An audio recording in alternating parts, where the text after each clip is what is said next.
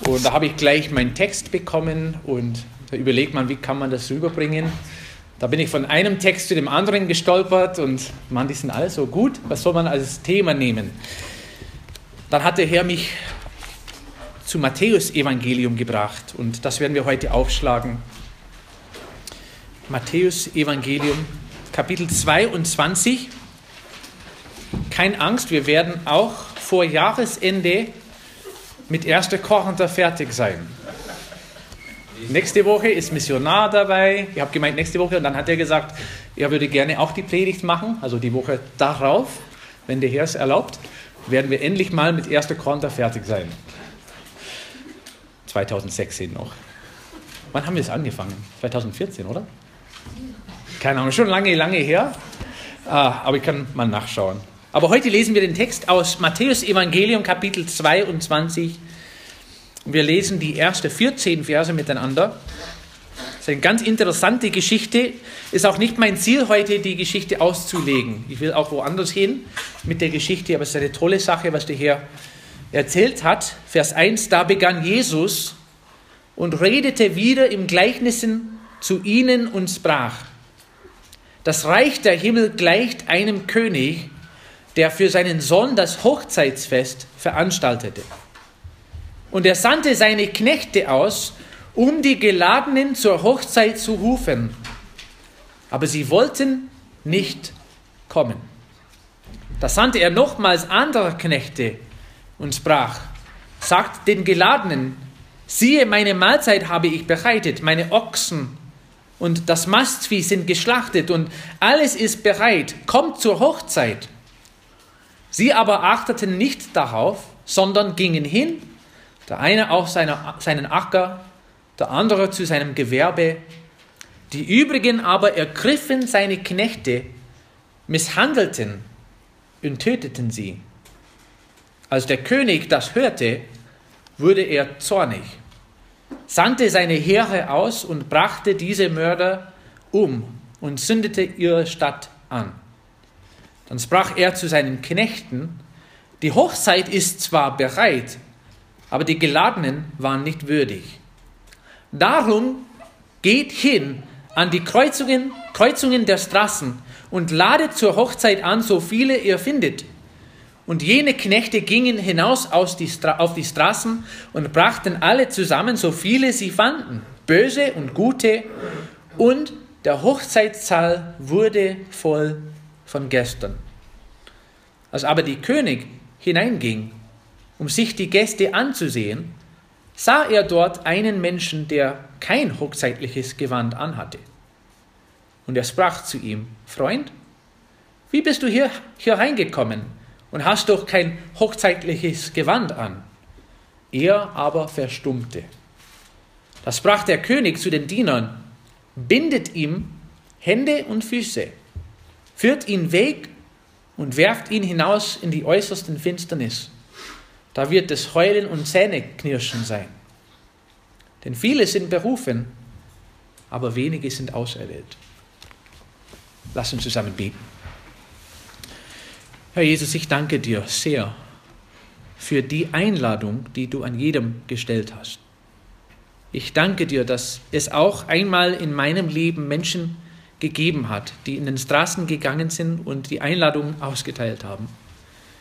Und ich danke dir, dass wir zu dir eingeladen sind, dass wir auch zu dieser, diesem Hochzeitsmahl eingeladen sind. Und ich bitte ja, dass wir die Einladung ernst nehmen werden. Aber auch wenn wir da auftreten vor dem Herrn, dass wir da richtig auftreten werden und das für wichtig halten, was Gott auch für wichtig hält, Herr. Und ich danke dir für diese neuen Kleider, die wir in Jesus Christus anziehen dürfen. Und das bete ich im Namen Jesu. Amen. Das ist ja eine sehr interessante Geschichte. Wie gesagt, es gibt ja viele verschiedene Richtungen, in die man gehen konnte. Äh, ich möchte einfach heute ein paar Wahrheiten aus dieser Stelle bringen. Es wird auch nicht allzu lang sein. Die Teenagers haben es gut gemacht mit dem Vorspiel und äh, ich glaube, die Botschaft ist auch klar zu verstehen da drin, aber es hat mit alten Kleidern zu tun. Und wir kommen irgendwie auch langsam dahin.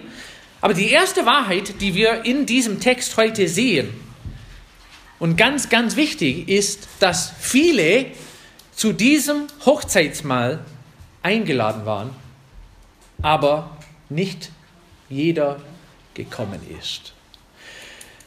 Aus verschiedenen Gründen. Es gibt eine Parallelstelle. Ich glaube nicht, dass es die gleiche Geschichte ist, aber es gibt eine Parallelgeschichte, Lukas Evangelium Kapitel 14, wo Jesus gesagt hat, es war ein Mann und er hat auch so eine Mahlzeit vorbereitet und viele davon eingeladen. Da ging es nicht so um die Hochzeit, aber es ging um eine Einladung.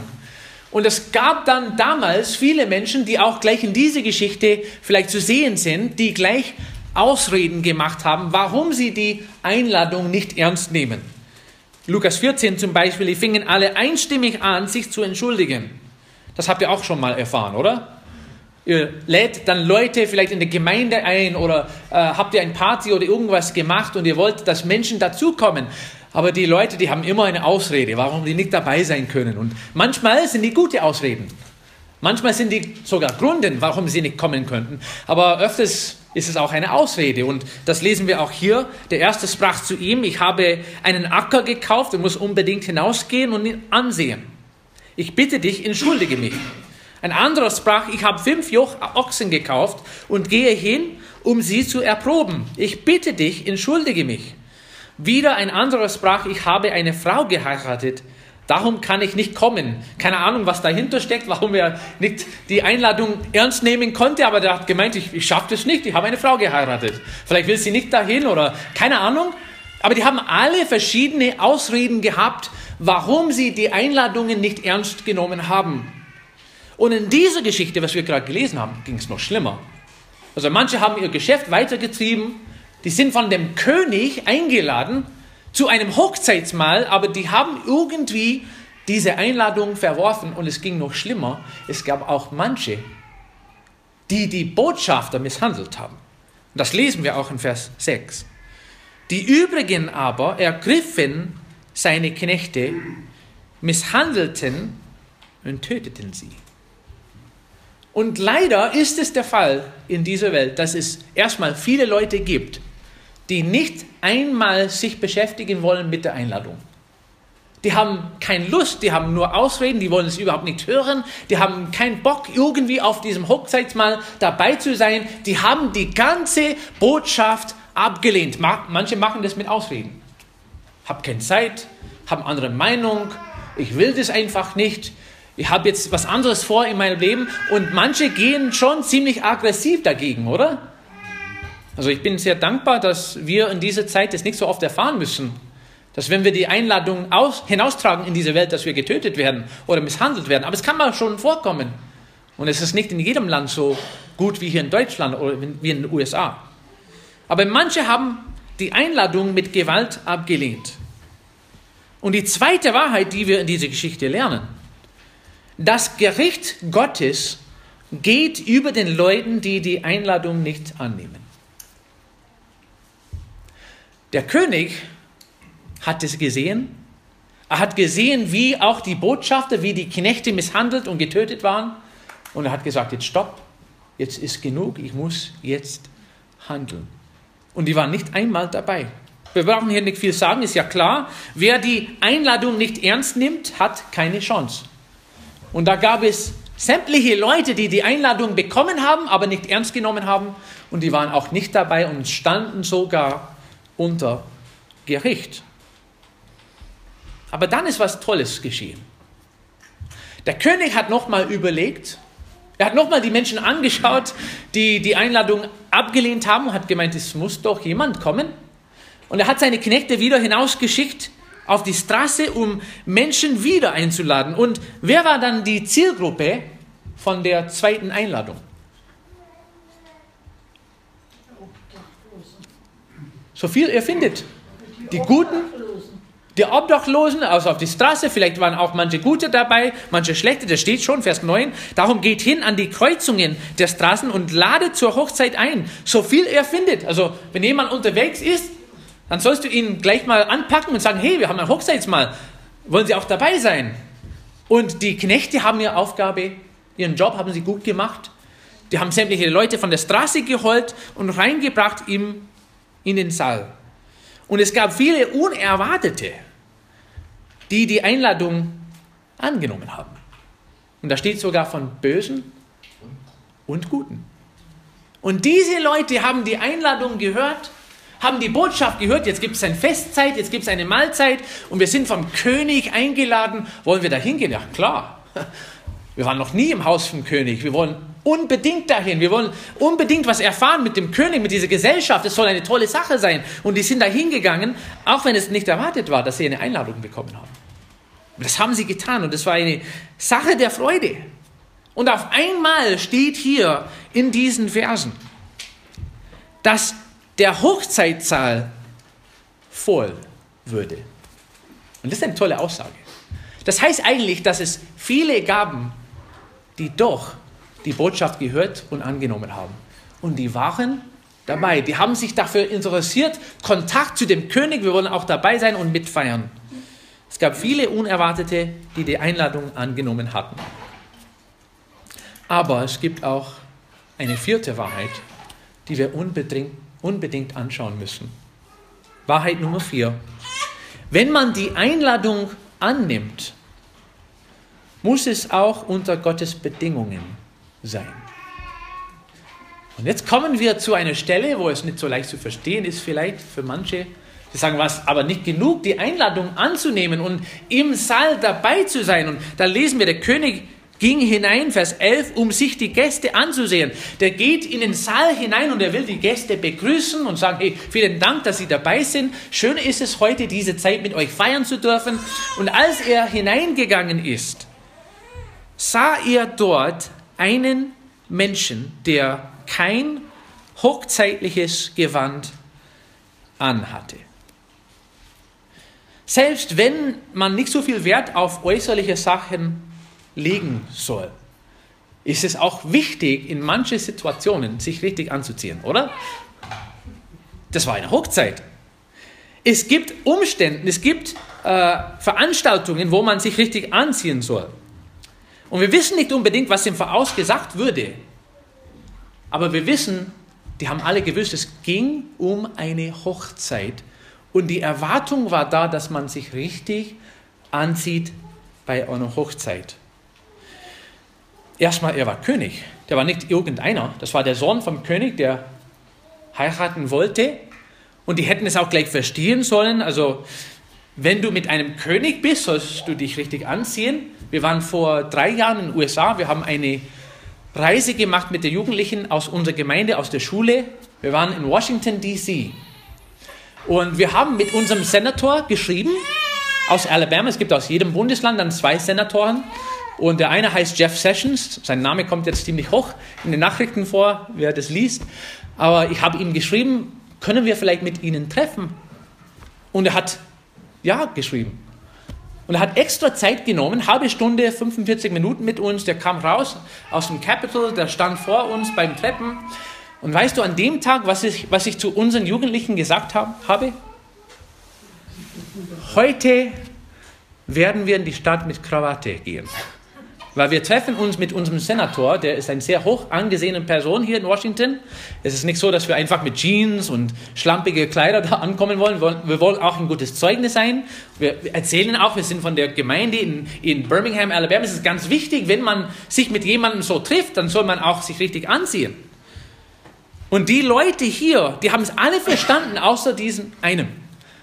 Und der ist beim Hochzeitsmahl dabei, ohne sich richtig angezogen zu haben. Das war auch eine Hochzeit. Das ist eine natürliche Sache. Geht man auf eine Hochzeit, soll man auch ein bisschen schicker anziehen wie normal. Und vielleicht meinen manche, oh, jetzt wird er darüber predigen, dass man immer im Gottesdienst eine Krawatte anhaben soll. Wer ist dafür? Nein, das, das geht nicht. Das ist nicht mein Thema für heute. Äh, eigentlich muss man sich im Herzen richtig angezogen haben erstmal. Wobei ich meine, wir sollen auch uns nicht schlampig anziehen für den Gottesdienst. Aber heute geht es nicht darum. Es geht darum, dass diese Leute sich mit dem König getroffen haben und einer davon sich nicht richtig angezogen hatte. Heute geht es nicht um den Gottesdienst. Es geht um eine Verabredung mit dem Herrn, der Gott ist, der heilig ist der gerecht ist. Gott hat bestimmte Erwartungen wie wir angezogen werden sollen, wenn wir mit Gott treffen. In 1. Johannes Kapitel 1 und Vers 5 schreibt Johannes, das ist die Botschaft, die wir von ihm gehört haben und euch verkündigen, dass Gott Licht ist und in ihm gar kein Finsternis ist. Wenn wir vor Gott auftreten wollen, müssen wir auch als perfekte, vollkommene Menschen auftreten. Wir müssen als gerechte Menschen auftreten, sonst haben wir keine Chance. Gott ist Licht, Gott ist sündenlos und wir als unvollkommene Menschen mit unseren Makeln, mit unseren Fehlern, mit unseren Sünden, wir haben keine Chance vor Gott zu stehen. Wenn Gott uns anschauen würde, so wie wir sind, würde er auch sagen müssen, Freund, warum hast du kein Hochzeitsgewand an und stehst du trotzdem in meinem Hochzeitssaal? Du hast keine Chance hier. Und ich glaube, in dem Fall müssen wir auch gleich reagieren, wie dieser reagiert hat. Er aber verstummte. Was sagen wir? Und weißt du, es gibt viele Menschen, die versuchen, irgendwas Schickes anzuziehen und sich mit Gott zu treffen. Aber das, was sie angezogen haben, sind nur dreckige Kleider. Das ist das Schlammste, was sie haben. Es geht ja überhaupt nicht. In Römer Kapitel 10, Vers 1, Brüder, der Wunsch meines Herzens und mein Flehen zu Gott für Israel ist, dass sie gerettet werden. Denn ich gebe ihnen das Zeugnis, dass sie Eifer vor Gott haben, aber nicht nach der direkten Erkenntnis. Denn weil sie die Gerechtigkeit Gottes nicht erkennen und ihre eigene Gerechtigkeit aufzurichten trachten, haben sie sich der Gerechtigkeit Gottes nicht unterworfen. Denn Christus ist das Ende des Gesetzes zur Gerechtigkeit für jeden, der glaubt. Und der Paulus hat geschrieben, guck mal, die alle Juden, die versuchen durch ihre eigene Gerechtigkeit sich schick anzuziehen. Die versuchen mit dem Gesetz sich anzuziehen und die versuchen dann vor Gott als gerechte Menschen dazustehen. Aber das geht nicht. Es klappt überhaupt nicht. Warum? Der Jesaja hat davon geschrieben. Wir sind ja allesamt geworden wie Unreine. Und unsere Gerechtigkeit wie ein, un, äh, wie ein beflecktes Kleid. Wir sind ja alle verwelkt wie die Blätter. Und unsere Sünden trugen uns fort wie der Wind. Und das tun wir. Das haben nicht nur die Juden getan. Die Juden haben es mit dem Gesetz probiert. Aber wir versuchen auch mal mit unseren eigenen Taten, mit unseren eigenen Kleider uns schön anzuziehen, damit wir mit Gott treffen dürfen. Und Gott meint, das ist nicht genug. Eure Gerechtigkeit, die ihr angezogen habt, ist in meinen Augen wie ein beflecktes Kleid. Selbst wenn wir gute Werke üben, ist es nicht gut in den Augen Gottes. Und wir sind beim Hochzeitsmahl, vielleicht haben wir uns mit der Einladung beschäftigt und wir versuchen dabei zu sein und wir wollen auch dabei sein. Wir wollen Kinder Gottes werden, aber wir versuchen das in unserem befleckten Kleid zu schaffen. Aber preisen Herrn, es gibt auch Jesaja Kapitel 61 und Vers 10. Wie schafft man das? Gemeinschaft mit einem heiligen, perfekten, sündenlosen Gott zu genießen? Jesaja Kapitel 61 und Vers 10.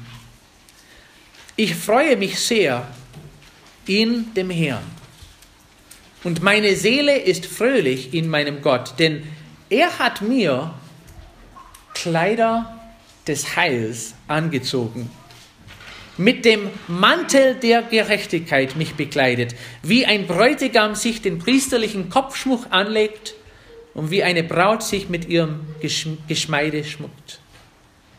Preis den Herrn, er hat ein Kleid der Gerechtigkeit zur Verfügung gestellt das wir anziehen dürfen. Das ist nicht unser eigenes Kleid.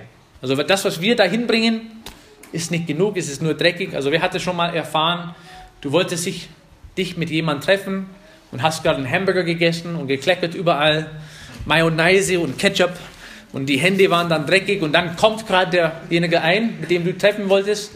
Vielleicht bin ich nur der Einzige. Das ist sowas von peinlich, oder? Schnell sauber machen, Hände waschen. Aber geistlich gesehen schaffen wir das nie.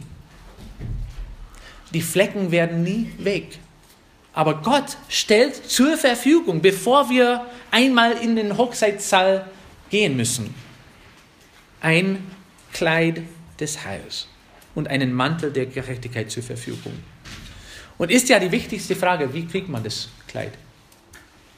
Wie kriegt man diesen Mantel? Wie bekommt man das? Und der Paulus hat das ziemlich deutlich gesagt im Philipper Kapitel 3.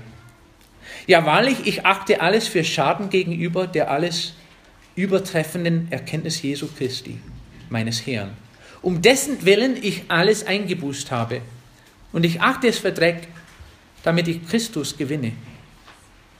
Und in ihm erfunden werde, indem ich nicht meine eigene Gerechtigkeit habe, die aus dem Gesetz kommt, sondern die durch den Glauben an Christus die Gerechtigkeit aus Gott aufgrund des Glaubens. Schreibt er weiter in 2. Timotheus Kapitel 1, Vers 9. Er hat uns ja errettet und berufen mit einem heiligen Ruf, nicht aufgrund unserer Werke, sondern aufgrund seines eigenen Vorsatzes und der Gnade, die uns in Christus Jesus vor ewigen Zeiten gegeben würde. Jesus hat für uns einen Mantel der Gerechtigkeit. Und bevor wir eine Gemeinschaft mit Gott genießen dürfen, müssen wir diesen Mantel der Gerechtigkeit angezogen haben. Und das tut man durch den Glauben. Es hat nichts damit zu tun, was die Kirche uns beibringt oder was die Gemeinde uns beibringt. Es hat nichts damit zu tun, wie wir meinen oder was wir über Gott denken. Es hat nichts damit zu tun, was wir für gute Werke üben oder wie viel wir spenden. Es hat überhaupt nichts damit zu tun. Es hat damit zu tun, dass Jesus die Strafe schon im Voraus bezahlt hat und uns seine eigene Gerechtigkeit zur Verfügung steht. Und wie wir schon im Lied gesungen haben, wenn Gott im Hochzeitssaal rumschaut, wer dabei ist, und er sieht den Mark auf den letzten Reihe, wer weiß, vielleicht in dem Saal ist er auf der zweiten Reihe, keine Ahnung. Aber der sieht nicht mehr Mark Boy, der sieht die Gerechtigkeit Jesu Christi. Und wir wollen auch gesehen werden und deswegen bringen wir manchmal unsere eigenen Werke. Herr, Herr, guck mal, wie gut ich das gemacht habe. Und der Herr sagt, wieso hast du dieses beflecktes Kleid an? Ich will nur etwas Gerechtes sehen. Es geht nicht um das, was wir getan haben. Es geht um Jesus und seiner Gerechtigkeit. Und meine Frage, meine ganz praktische Frage für dich heute ist, wie bist du angezogen? Ich gehe davon aus, dass du mit der Einladung dich beschäftigt hast. Du sitzt in einem Gottesdienst. Jemand hat dich eingeladen oder irgendwie bist du hier. Du hast dich dafür interessiert. Aber wie bist du angezogen? Also Männer, schau nicht die Krawatte an. Schau dein Herz an. Wie bist du angezogen? Eines Tages wirst du vor Gott stehen und vielleicht muss er auch die Frage stellen, wieso hast du kein hochzeitliches Gewand an? Und was wirst du dann sagen? Die fünfte Wahrheit lernen wir auch gleich. Ist vielleicht keine positive Botschaft, aber es ist doch die Wahrheit. Letztendlich geht es genauso aus bei denen, die sich falsch angezogen haben als bei denen, die überhaupt die Einladung nicht ernst genommen haben. Wenn ein Mensch im Hochzeitssaal sich befindet, aber nicht mit der Gerechtigkeit Jesus Christus, geht es genauso mit diesen Menschen wie bei den anderen. Die werden alle ausgeschmissen. Vielleicht meinst du, jetzt habe ich eine negative Botschaft. Ich bin voll Erwartung im Gottesdienst heute gekommen, damit ich eine positive, fröhliche Botschaft höre. Okay, ich kann es so umdrehen. So muss es nicht sein. Du hast jederzeit, solange du lebst, du hast jederzeit die Möglichkeit, Jesu Gerechtigkeit anzuziehen. Du musst nicht warten. Ist ja vielleicht eine, eine erschreckende Botschaft, dass wenn du dabei bist, aber nicht mit Jesus Gerechtigkeit, dass du es nicht schaffst, dass du nicht hineinkommen darfst. Aber du darfst jederzeit die Einladung ernst nehmen und Jesu Gerechtigkeit annehmen und vor Gott auch als gerechter Mensch stehen und so angesehen werden. Du hast heute noch eine Chance. Nicht unbedingt auf der Ewigkeit. Irgendwann mal wird die Zeit sein, wo du sterben musst. Und dann wird die Chance vorbei sein. So gewiss es den Menschen bestimmt ist, einmal zu sterben, danach aber das Gericht. Aber preis den Herrn, es gibt immer noch die Möglichkeit, uns richtig anzuziehen mit dem Herrn Jesus Christus. Und es geht auch weiter für diejenigen, die, Leute, die, die Jesus schon angenommen haben. Die müssen immer wieder einen alten Mensch ausziehen, einen neuen Mensch anziehen. Es geht eigentlich in, so, in unserem ganzen christlichen Leben um Kleider. Ausziehen, anziehen. Aber preis den Herrn, wenn wir Jesus Christus angenommen haben, dürfen wir als gerecht vor Gott stehen und auf der Hochzeit bleiben. Ich lese zum Schluss Offenbarung Kapitel 19, Vers 6, 7 und 8. So wird es auch sein in der Ewigkeit. Der Johannes hat geschrieben und gesagt, ich hörte etwas wie die Stimme einer großen Volksmenge und wie das Rauschen vieler Wasser und wie der Schall starker Donner, die sprachen Halleluja. Denn der Herr Gott, der Allmächtige, hat die Königsherrschaft angetreten. Lasst uns fröhlich sein und jubeln und ihm die Ehre geben. Denn die Hochzeit des Lammes ist gekommen und seine Frau hat sich bereit gemacht. Und es würde ihr gegeben, sich in feine Leinwand zu kleiden, rein und glänzend, denn die feine Leinwand ist die Gerechtigkeit der Heiligen. Ich bin sehr dankbar, dass wir in dieser Gruppe bei dieser Mahlzeit dabei sein dürfen bei der Hochzeit des Lammes. Aber nicht mit unserer eigenen Gerechtigkeit. Nur mit der Gerechtigkeit Jesu Christi. Und es ist mein Gebetsanliegen, falls jemand da ist, die noch nicht diese feste Entscheidung getroffen hat, Jesu Gerechtigkeit anzunehmen, dass heute der Tag sein wird, wo man sagt, ich gebe mich hin, ich weiß, ich kann nichts selber dahin bringen, ich kann nichts dazu tun. Ich vertraue nur auf den Herrn Jesus Christus und sein Werk, weil er das vollkommen gemacht hat für mich. Lasst uns zusammen beten.